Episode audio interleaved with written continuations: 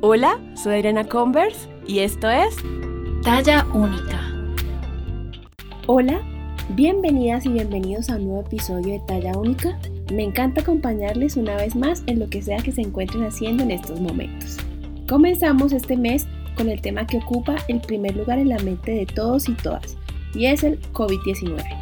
Mientras grabo este episodio se confirma que en Colombia hemos superado los 100.000 contagios y el pico de la pandemia aún no llega. Además, con los días sin IVA y las aglomeraciones, el panorama no es el mejor. Con todo y la crisis, hace un par de semanas se popularizó en redes sociales un mensaje lleno de ignorancia, en donde se cuestionaba si realmente existía el virus, con la frase no conozco a nadie con COVID-19 y ese virus no existe. Por eso hoy tengo invitada a una persona que atravesó por esta enfermedad de manera muy valiente y además con un panorama no tan alentador por ser paciente con preexistencias, pero superó el virus después de varias semanas con bastantes molestias, aunque los síntomas no se han ido del todo. Sin más preámbulos, los y las dejo con un nuevo episodio de Talla Única. Bueno, ya me encuentro como invitada de hoy, Mariana Solarte. Hola María, ¿cómo estás? Qué gusto que estés aquí con nosotros. Hola mi Adrino, muchas gracias a ti por invitarme a este espacio. Qué nota a ti porque vas a compartirnos esta experiencia y, mejor dicho, respondernos muchas dudas. Voy a leer un poquito de ti para que los oyentes te conozcan aún más. Mariana Solarte Caicedo tiene 25 años y es de Bogotá. Psicóloga de la Pontificia Universidad Javeriana y está en su segundo año del máster en integración de personas con discapacidad de la Universidad de Salamanca en España. Ama trabajar con personas con discapacidad intelectual y sus familias, especialmente en los escenarios de salud mental y educación psicosocial. Además de eso, su otra gran pasión es ser activista y escritora sobre salud mental, labor que desempeña desde hace tres años. Este interés nace de su propia experiencia como paciente con depresión mayor crónica, trastorno de ansiedad generalizada, asma, artritis reumatoide, hipotiroidismo, fibromialgia y sobreviviente de cuatro intentos de suicidio. Bueno, Mari, qué perfil tan profundo y tan duro, de verdad. Me alegra que estés con nosotros hoy en día acompañándonos por temas familiares muy cercanos a mí. El tema del suicidio es un tema bastante fuerte y de verdad estoy muy feliz de que estés acá con nosotros hoy en día y que tu experiencia y todas las cosas que has vivido las, las has convertido en algo positivo para ayudar a otras personas que también están pasando por eso. Entonces, quiero agradecerte y por ser tan abierta de contarnos todo esto. María, entrando en materia, cuéntanos, ¿cómo llegó el COVID-19 a tu vida? Cuéntanos. Eso es un gran misterio porque yo llevaba, yo estuve, o sea, estoy, mejor dicho, en aislamiento desde el 13 de marzo, porque soy una paciente pues que está inmunosuprimida, que tengo todo ese montón de, de cosas médicas, entonces yo me guardé y entonces nadie entiende porque yo empecé a tener síntomas casi un mes después, 8 de abril. Tal vez salí un par de veces a pasear a los perros, pero literal fue cruzar la calle, entonces no creo, pues a no ser de que me vaya a contagiar en el ascensor o algo así, o algún domicilio, pero no sé, es, un gran misterio y cuando hablo con los médicos de eso, siempre piensan que estoy diciendo mentiras, siempre piensan que yo me fui a quién sabe qué fiesta o me vi con quién sabe quién, porque realmente me enfermé cuando llevaba casi un mes de, de aislamiento. Entonces, es un, es un interrogante médico. Sí he notado en redes sociales que mucha gente que se ha enfermado no, como que no lo entiende porque ha llevado todos los cuidados.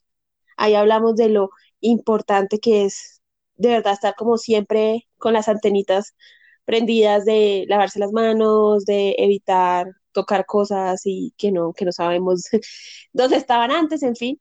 Bueno, un mes después de estar en aislamiento, ¿vivía sola, acompañada? ¿Cómo fue esto? Yo vivo con mi mamá y mi hermano y mis dos perros. Entonces, claro, eso fue lo más raro porque ellos nunca tuvieron un síntoma, nunca tuvieron nada, eh, ni desde que antes de que yo empezara a enfermar, ni durante, ni después. O sea, siempre han estado perfectos de salud, como dos lulos, increíble. Y cuando les hicieron la prueba, cuando a mí me confirmaron, les hicieron a ellos la prueba y les salió negativo. Entonces no sé si es que fueron asintomáticos o básicamente solamente me tocó a mí. no, no sé, pero yo vivo con ellos. Te ganaste esa lotería. ¿Qué sentiste? ¿Qué empezaste a sentir? ¿Cuáles fueron los síntomas que tú dijiste, pucha, creo que tengo esta vaina? Yo empecé, eso fue el miércoles de Semana Santa, empecé, todo el día tuve mucha diarrea y mucho dolor de cabeza. Por la noche tuve una migraña muy fuerte, no pude dormir, pero se lo achaqué como a todos los medicamentos que tomo. Yo tomo muchos medicamentos por todas las condiciones que nombraste antes, entonces dije, no, pues eso debe ser alguna cosa. Y al día siguiente, em, por la tarde, me cogió un ataque de tos y me ahogué y tuve que usar el inhalador. Yo hace mucho no, no los usaba, digamos que no era la más juiciosa. Em, y ahí como que sí me angustié, llamé a Colmédica porque me, me, me, costó respirar y me empezó a sonar el pecho. Eh, y me dijeron que tenía los labios morados, tenía las uñas moradas, yo me había dado cuenta. Y ahí ya salí para urgencias, pero nunca pensé que podía ser COVID, sino hasta unos días después que empecé con unos dolores corporales anormales. Yo estaba acostumbrada a que todo me duela por la fibromialgia, por la artritis, por eso pero era un dolor de cuerpo y un cansancio tremendo. Entonces ahí dije, ok, esto ya es, es algo extraño. Cuando fuiste a Colmédica, ¿no te dijeron hay que hacerte la prueba? ¿Es posible que tengas COVID? ¿Qué te dijeron en ese momento?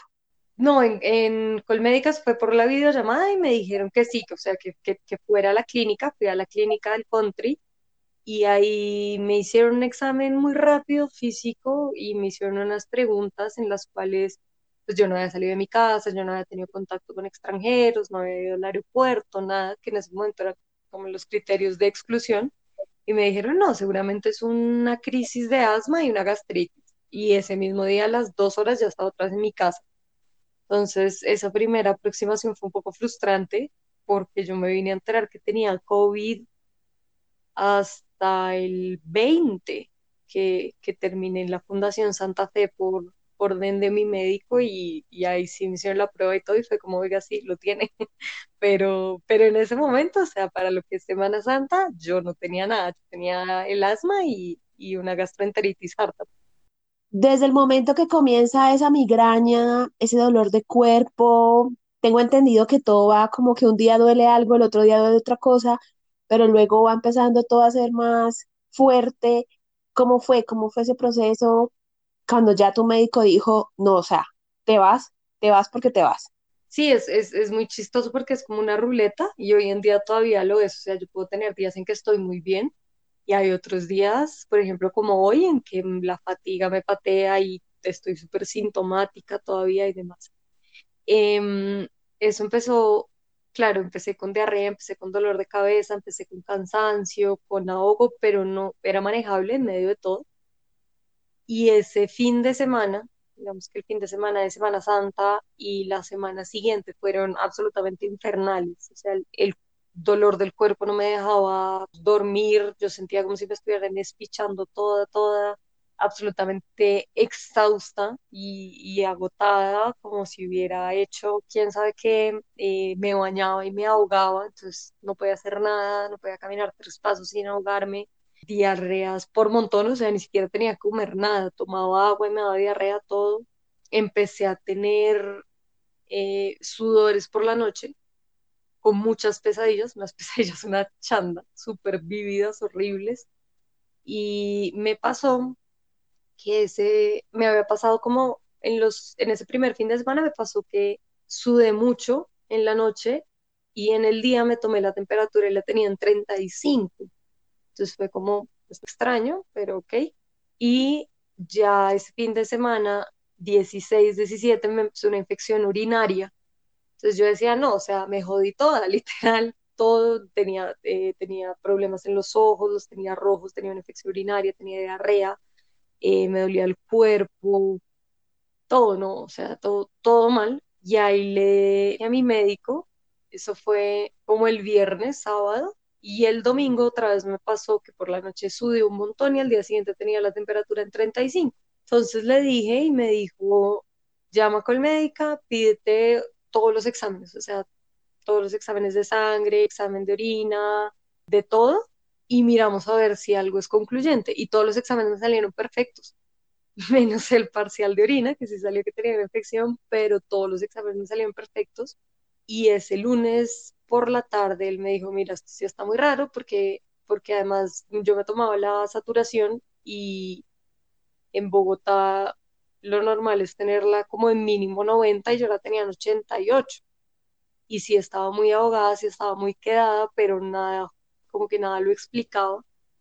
Entonces, ese día él me dijo, bueno, no, no, no sabemos por qué, pero se te baja mucho la temperatura corporal, se te baja la oxigenación, vete a la Santa Fe. Y me fui a la Santa Fe, ahí me hicieron el triage y fue muy raro porque yo estaba ahí y me dicen, te vamos a pasar al sótano, que es el piso para casos sospechosos de COVID. Y yo, ¿cómo qué? O sea, ¿de qué me estás hablando? Llevo 10 días con mi cuerpo enloquecido, pero claro, en, en, mi cabeza y en la cabeza de la gente que me rodea no era posible que yo tuviera COVID porque yo me cuidé un montón. Entonces fue, fue un poco extraña esa noche ahora que lo pienso. Te iba a preguntar eso, ¿cómo fue el examen? Dicen que es doloroso. ¿Cómo fue eso? Cuéntanos cómo te dijeron qué había que hacer, cómo fue el examen. Eso fue, fue una experiencia, en la Santa Fe todo el mundo fue súper querido, pero claro, yo iba con mi mamá, yo soy muy apegada a mi mamá, y de repente llegué a un sitio y me aislaron, eran, éramos como tres, cuatro personas ese día y todos los médicos con sus vestimentas de astronautas y, y, demás. Y claro, me hicieron un montón de exámenes antes, me hicieron gases arteriales, me pusieron un medicamento para el dolor, me lo pusieron en como intravenoso, me hicieron una um, ecografía, me hicieron de todo, me sacaron enzimas hepáticas, parcial de orina, otra vez, de todo, de todo, de todo, y eso me lo procesaron como a través de la noche. O sea, yo llegué tipo 6 de la tarde y me quedé ahí toda la noche que claro, en un momento fue como, me impactó mucho porque tú vienes oyendo esto de que te, que te vienen diciendo desde que salió el COVID, que las personas que tenemos alguna discapacidad o que tenemos preexistencia somos como desechables, por así decirlo, si te, te venden esta idea de que si nos morimos. Desahuciadas. Exacto. Más o menos. De que si nos morimos o de que si nos pasa algo, que somos los, los únicos que nos puede dar grave, pero no importa. Entonces, claro, yo decía en ese momento, en, algún momento como a las 11 de la noche, yo me puse a pensar y yo dije, o sea, si no tengo nada en este momento, me contagié de todo. O sea, ya me jodí y ya básicamente mándenme a enterrar. Claro, me dio un ataque de ansiedad fuertísimo, lloré un montón y como a las, como a la una de la mañana me dijeron que todos los exámenes habían salido bien. Entonces, que lo último para descartar era el COVID eh, me hicieron la prueba como a las 3 de la mañana, la experiencia más horrorosa de mi vida porque me la hicieron con sonda y yo acababa de llorar, entonces tenía la nariz tapada, entonces te meten la, te o sea, tienes la nariz tapada por la lloradera, estás ahogada por el COVID y te meten una sonda que además es rasposa y los bordes no son chéveres y demás por la fosa nasal y no puedes ni toser, no puedes, pues obviamente uno tiene el reflejo de vomitar, no, no puedes tener nada me la metieron por un lado, inmediatamente me dieron arcadas, entonces claro, me la sacaron, la señora, ella sí no fue tan, tan amable y sí, me nombró la madre un poco eh, por no quedarme quieta. Y después, claro, me la volvieron a meter por la otra fosa nasal y te la meten hasta, hasta la garganta, uno siente que es hasta el estómago y ya ahí te sacan la muestra y eso. Y durante toda la noche tuve como la incertidumbre de si me quedaba hospitalizado o no, pero gracias a mi maravilloso médico y a, y a los médicos pues, como de la Fundación Santa Fe que fueron muy conscientes del riesgo que significaba para mí una persona inmunosuprimida estar ahí en una clínica, me dejaron esperar los resultados en mi casa. Entonces ese día salí de la clínica como a las cuatro y media de la mañana. ¿Cuánto tiempo se demoró en salir los resultados? ¿Qué fue el, cómo fue el manejo que te pidieron que tomaras? ¿Cómo fue eso? Se demoraron mucho en salir, se demoró una semana se, demoraron siete, o sea, me lo hicieron en la madrugada del, del martes y yo supe el lunes, eh, que además fue muy chistoso porque nada, me mandaron para la casa, me mandaron tal vez Dolex para el dolor del cuerpo y no más, pedí alite y me llamó el lunes, nada, claro, mi familia estábamos todos a la expectativa porque además un desorden, entonces yo me metía, una amiga me mandó una página de la Secretaría de Salud que si tú te metías, metías tu número de cédula y tu número de teléfono te decía los resultados y mis datos estaban como con el número de cédula o el número, no, el número de celular de mi mamá. Pero entonces, claro, el número de cédula, de cédula y de celular no coincidían, entonces no, no pude mirar nada. Y eh, al lunes siguiente, pues nada, acá nos quedamos en la casa, tranquilos, obviamente asustados, pero, pero yo creo que es que nadie se imaginó que yo tenía COVID hasta que nos lo confirmaron y me llama un tipo de la Secretaría de Salud del, el lunes por la tarde y me dice, bueno, Mariana Solarte, no sé qué, eh, queremos hacerle unas preguntas sobre sus síntomas. Y yo, listo, sí, no sé qué, y me empezó a hacer como una encuesta, qué, qué has hecho los últimos días, a dónde fue tu último viaje, cuándo fue tu último viaje. Como los 15 minutos de llamada, yo le dije, señor, le puedo hacer una pregunta, es que yo no, no he tenido resultado de mi prueba. ¿Esta llamada qué significa? Y me dice, ah, no, pues esta llamada significa que diste positivo, que tienes COVID. Y yo, ¿qué? Entonces, claro, era yo sentada en la cama, como en shock, y yo solamente le decía a mi mamá que tengo COVID, y mi mamá me decía, no tienes, y yo le decía, sí que tengo COVID. Claro, llegó mi hermano, llegaron los perros, llegó, llegaron todos, y, y éramos como los, los cinco contando los perros en el cuarto de mi mamá, como, o sea, no es la forma de dar las noticias, ¿sí? Como que, uf. Y nada, a partir de ahí empieza como un proceso de seguimiento que es, también es chistoso. Yo siento que, nada está muy, muy articulado, entonces te llama, a mí me llamaban dos psicólogas, una de Colmédica, una de la um, Secretaría de Salud, y me llamaban tres médicos, que era de la Secretaría de Salud, de la Fundación Santa Fe, no, la fundación era una enfermera, y él, un médico de Colmédica.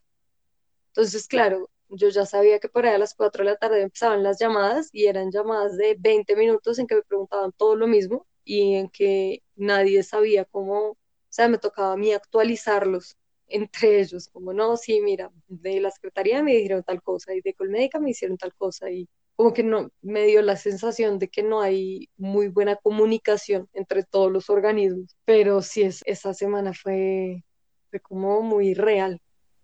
Dices que, que tu mamá y tu hermano se contagiaron, ¿hicieron algún cambio en la casa para evitar el contagio? ¿Algún, no sé, te aislaron, algo? Sí, o sea, cuando, cuando ya nos confirmaron, obviamente yo me vine para, para mi cuarto y estuve acá todo el tiempo. Eh, el baño que comparto con mi hermano solamente lo uso yo, lo usaba yo. También tenía como mi plato, mis vasos, mis cosas, así. Pero claro, era, era un poco extraño y todos teníamos como esta sensación de, porque cuando yo empecé con los síntomas, pues inmediatamente yo estuve con mi familia todo el tiempo, estuve con mi familia 15 días pegados todos como un chicle y nos vienen a decir ahora que tenemos que aislarnos. Entonces a todos nos parecía como necesario, pero también como ridículo, pero lo hicimos. ¿Cómo fue la evolución de la enfermedad? ¿Mejoraron los síntomas? ¿Se fueron y aparecieron otros? Eh, cómo fue la evolución durante todo ese tiempo, porque según he leído, digamos, para nuestros oyentes, yo conocí a María en, en, Twitter y vi que de alguna manera estabas llevando como un poco un diario, como que escribías, bueno, ya salí negativo, pero sigo sintiendo los síntomas. Quisiera saber cómo fue la evolución de la enfermedad y cada cuánto te hacían pruebas y todo. Listo, me hicieron la segunda prueba. Eso es raro porque la segunda prueba te la tienen que hacer 14 días después del inicio de los síntomas, pero como a mí me hicieron la primera prueba 12 días después del inicio de los síntomas, entonces la segunda me la hicieron más rápido. Me la hicieron el 29, o sea, a mí me confirmaron que era COVID positivo el 27 y el 29 estaban acá haciéndome la prueba que es así, me la hicieron como con un copito, que es un poco más sutil y no es tan demorada. Y ahí le hicieron la prueba a mi hermano y a mi mamá. Y el 2 de mayo nos dijeron que los tres habíamos salido negativos. Entonces, pues obviamente fue una emoción súper, súper grande. Pero lo de los síntomas que tú dices sí es raro, porque pues, la infección urinaria sí me dieron un antibiótico y con eso mejoró tal vez la molestia en los ojos, como una especie, yo no sé si era conjuntivitis, no sé, pero una molestia constante en los ojos y me lloraban y se me ponían rojos, eso también se fue rápido. pero el resto de los síntomas los tengo hasta el día de hoy.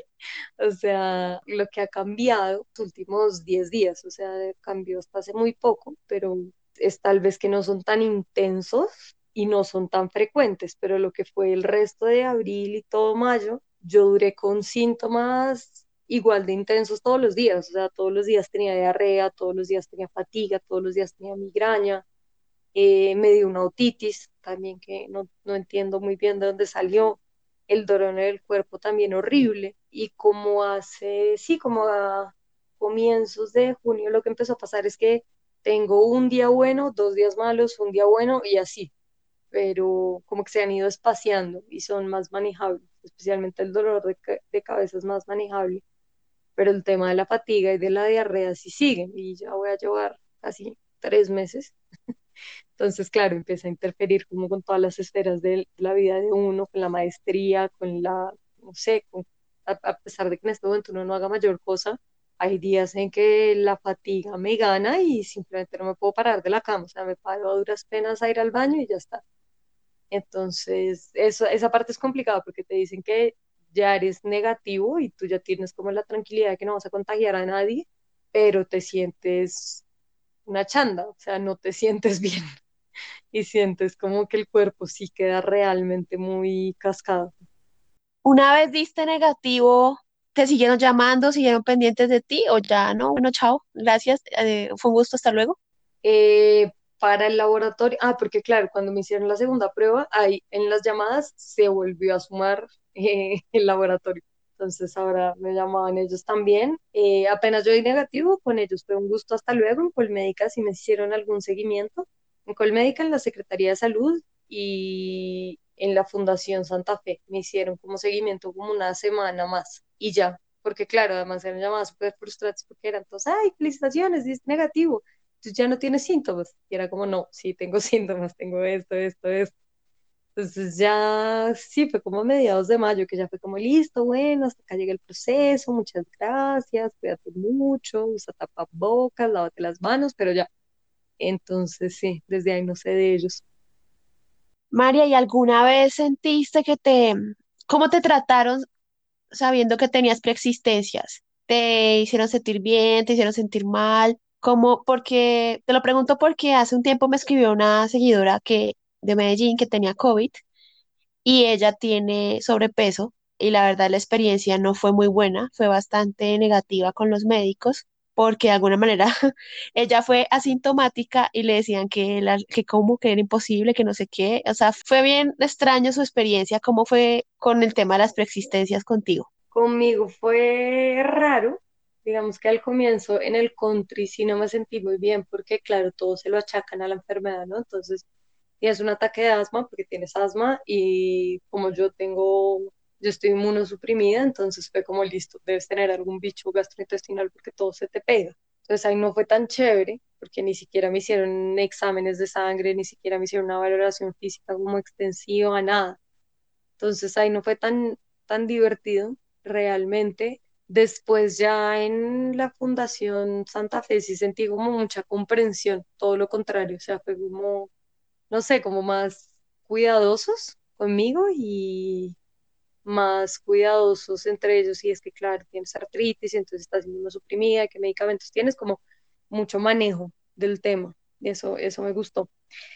Tal vez la única experiencia que tuve desagradable fue con el laboratorio que mandaron para hacerme la segunda prueba, que yo tuve, yo tuve una consulta absolutamente normal con, el tipo, un médico muy joven, y en un momento me quité el saco eh, para que él me tomara la mm, tensión y yo hace unos dos años, por medicamentos psiquiátricos, porque sí, porque no y porque también, eh, me tomé unos medicamentos que me hicieron engordar unos 30 kilos, que ya el, al día de hoy he podido bajar, pero claro, los brazos quedan plácidos.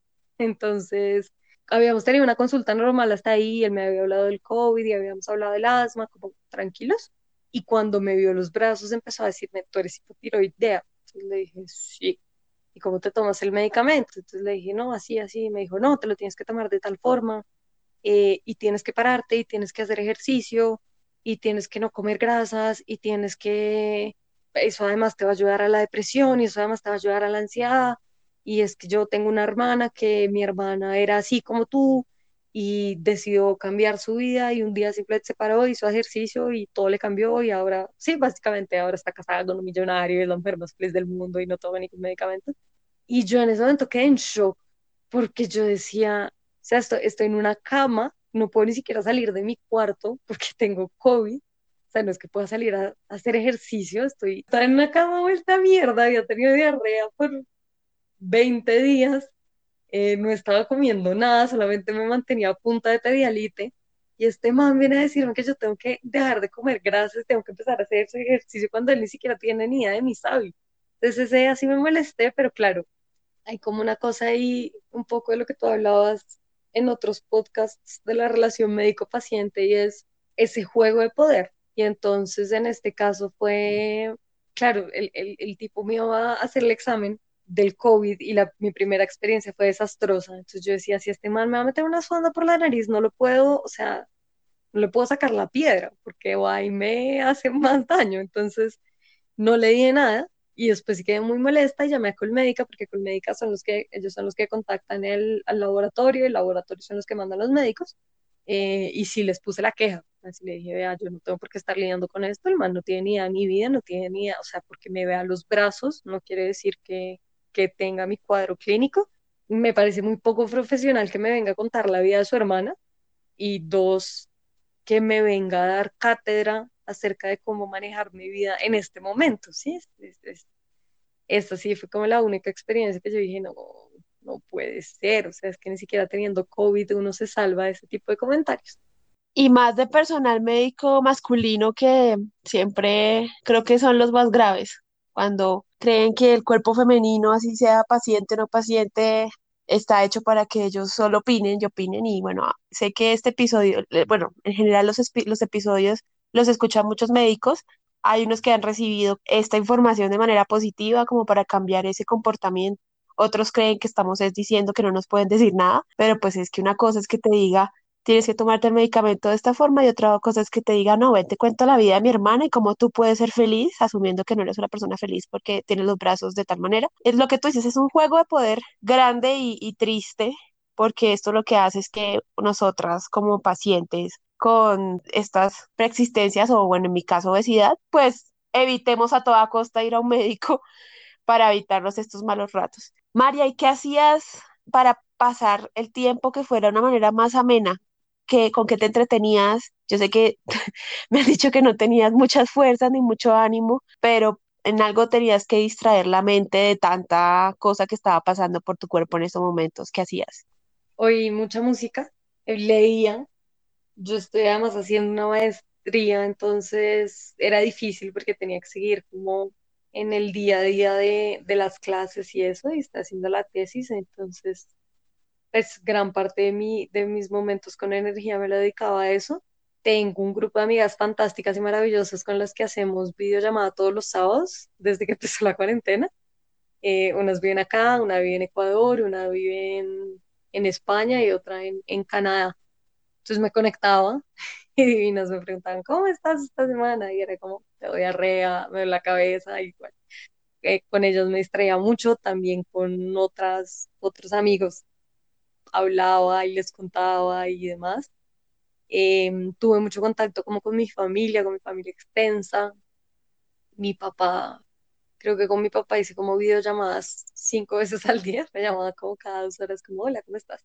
Y mi mamá y mi hermano, acá en mi casa, que creo que son como los mejores enfermeros del universo entero. Mi mamá es, enfermera, pero no practica, pero yo creo que conmigo se ha ganado como toda la experiencia del universo. Eh, y ellos como que me motivaban, o sea, me contaban algún chiste, me distraían, me ponían a ver películas, me animaban, sí, literal. Seguí con mis terapias, con psicología y con psiquiatría, que creo que fue muy importante, especialmente como porque en medio del, de todo el dolor y de todo el caos y de toda la incertidumbre, el tener COVID me ayudó mucho a reconciliarme con mi cuerpo, con la artritis, yo con el tema de la artritis es digamos como que de mis, de mis condiciones la que más me cuesta aceptar porque siento que mi cuerpo es un cabrón por hacerse daño a sí mismo y no entiendo, pero tener COVID y haberlo superado bien y no haber tenido que estar hospitalizada y no haber tenido que estar intubada ni nada, fue como, ok, listo, entonces nos queremos y hacemos las cosas bien. Entonces fue como todo un proceso de reconocer que mi cuerpo es más fuerte de lo que yo pensaba, de lo que cualquier persona pensaba.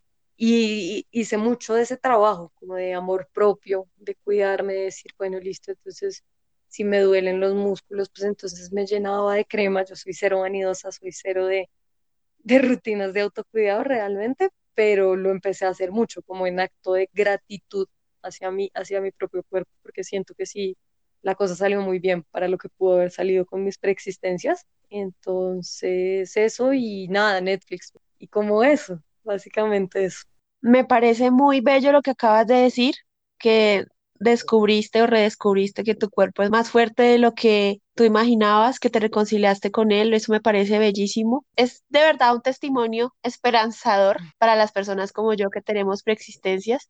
Yo también soy asmática y le tengo pánico al COVID porque, pues, a ver, ataca los pulmones y ver y escuchar tu testimonio. Yo sé que cada persona es un mundo, cada persona reacciona diferente, pero, pero ver que sí, sí hay casos donde la enfermedad, obvio, como tú dices, te pateó y te dejó bastante tiempo y todavía luchas con ella, pero no tuviste que estar hospitalizada y no contagiaste a nadie querido, que eso también me parece valiosísimo. Por eso quería hablar contigo, que nuestros oyentes escucharan, pero también que no se relajen, ¿no? Que esto tampoco es para que ellos digan, ah, bueno, pero si Mariana sobrevivió yo también, ¿qué les dirías a ellos acaba de pasar el día sin IVA, vemos a todo el mundo relajado, cada vez más gente en la calle. ¿Qué le dirías a las personas que nos están escuchando?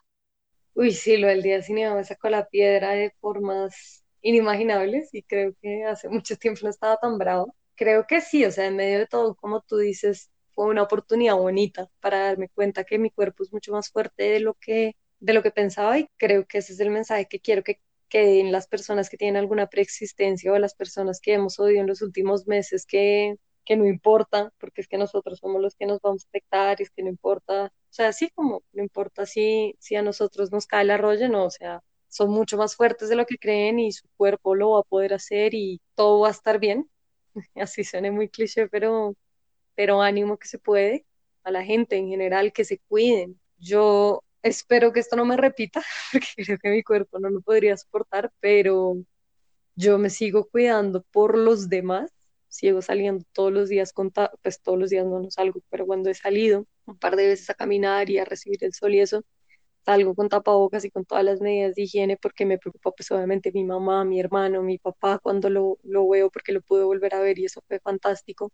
Me angustia la gente que quiero porque yo lo viví y gracias a la vida no fue tan, tan complejo como pudo haber sido, pero sí hay casos que son muy difíciles y es una enfermedad muy desconocida, es una enfermedad que te puede dar cualquier cosa de la que muchos médicos, hasta los más experimentados, no tienen ni idea, porque esa es, una cosa nueva. Y finalmente el cuerpo sí queda muy cascado, o sea, yo ya me estoy recuperando y demás, pero el organismo sí queda como, como agotado de haber luchado con esto entonces no se lo deseo a nadie. O sea, cuando, cuando la gente me pregunta, yo les digo, pucha, ¿quieres pasar tres meses de tu vida con diarrea? No, no quieres pasar tres meses de tu vida con diarrea. Entonces, cuídate.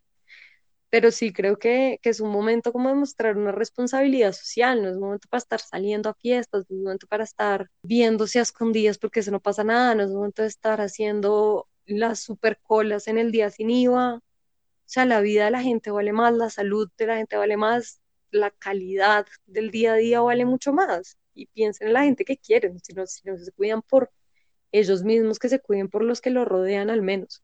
Y gracias a todo el personal de salud que los quiero un montón, a los médicos que tengo cerca, a las enfermeras que tengo cerca por distintas razones, a los psicólogos clínicos, a todos los admiro mucho y les agradezco todos los días por lo que están haciendo y mi experiencia en general fue muy buena, excepto por esos pequeños lunares. Mari, como lo conté al principio, tú eres activista de salud mental. Creo que en estos momentos la salud mental ha ganado tanto, tanta importancia, digamos, siempre ha sido muy importante, pero la gente la tiene muy satanizada lastimosamente. Pero en estos momentos de cuarentena, de pandemia, creo que ha tomado un nuevo significado. ¿Dónde te puede encontrar la gente? ¿Dónde pueden escribirte si necesitan hablar con alguien? Cuéntanos para que las personas sepan a dónde pueden acudir contigo. Súper. Eh, como, como decíamos un poco al comienzo, el activismo de salud mental es, es una de las cosas que más me gusta, entonces de una me pongo a disposición de todas las personas que lo necesiten. Además, justo ahorita en junio cumplo nueve años de mi primer episodio depresivo, entonces el otro día hice un video que nunca lo había hecho en mis redes personales, como hablando del tema, yo siempre escribo, pero hice un video y creo que voy a sacar como una serie de videos hablando sobre depresión específicamente para las personas que quieran leer lo que he escrito, si me buscan en Google Mariana Solarte Caicedo, tengo un blog personal, por ahí les debe salir en, en Blogger, y escribo una página en inglés que se llama The Mighty. Y a mí me pueden contactar por mis redes sociales, es Mariana Solarte Caicedo en Facebook y arroba Mariana Solarte C en Instagram y Mariana S. Caicedo en Twitter. Y eh, invitar a las personas que necesiten. Yo trabajo en un proyecto muy, muy, muy lindo que está buscando desestigmatizar y llevar la salud mental em, a todos los jóvenes especialmente. Y hace, hablamos de todo tipo de cosas, hablamos desde, tras, desde violencia sexual, que está además súper latente hoy en día, hasta trastornos de la conducta alimentaria, o sea, hablamos de todo que estamos en Instagram como arroba hablemos de salud mental.co. Es un proyecto hermoso donde estoy con otras profesionales también que nos apasiona esto y que queremos que el mundo se vuelva un poco más amigable con las personas que tenemos algún trastorno de salud. Ya sea que me contacten a mí o contacten Hablemos de Salud Mental, seré la más feliz si les puedo ayudar en algo. Bueno, mi María, pues muchísimas gracias por estar aquí, por acompañarnos, compartir tu testimonio, responder todas estas preguntas en medio de todavía estás en convalecencia. Y bueno, gracias de nuevo y espero que todos nuestros oyentes se queden con todo lo valioso que dijiste hoy, se sigan cuidando. Y bueno, muchas gracias y espero tenerte en un próximo episodio de Talla Única. Mil gracias a ti, mi Adri, por abrir estos espacios para hablar de lo que la gente le incomoda. Normalmente es, una nota que estés usando tus, tus redes y tu reconocimiento para crear conciencia y te lo agradezco infinitamente y siempre a la orden.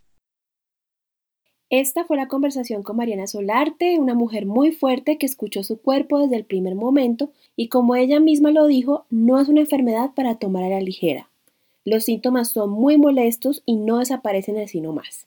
Esta es una invitación a cuidarse, a pensar en ustedes y a sus seres queridos y a no bajar la guardia en cuanto a las medidas de higiene y cuidado.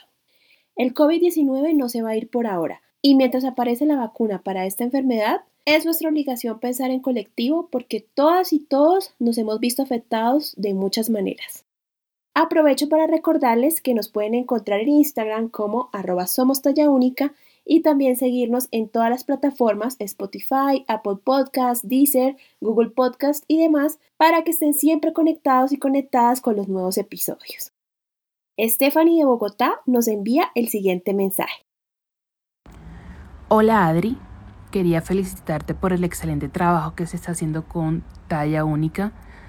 Todos los episodios me han parecido súper interesantes, pero definitivamente mi favorito hasta ahora ha sido el de mujeres trans en Colombia.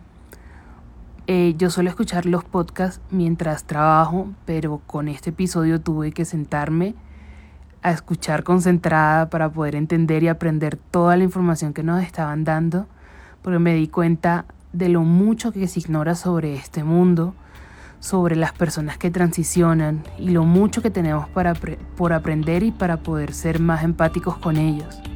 Muchísimas gracias por estos espacios.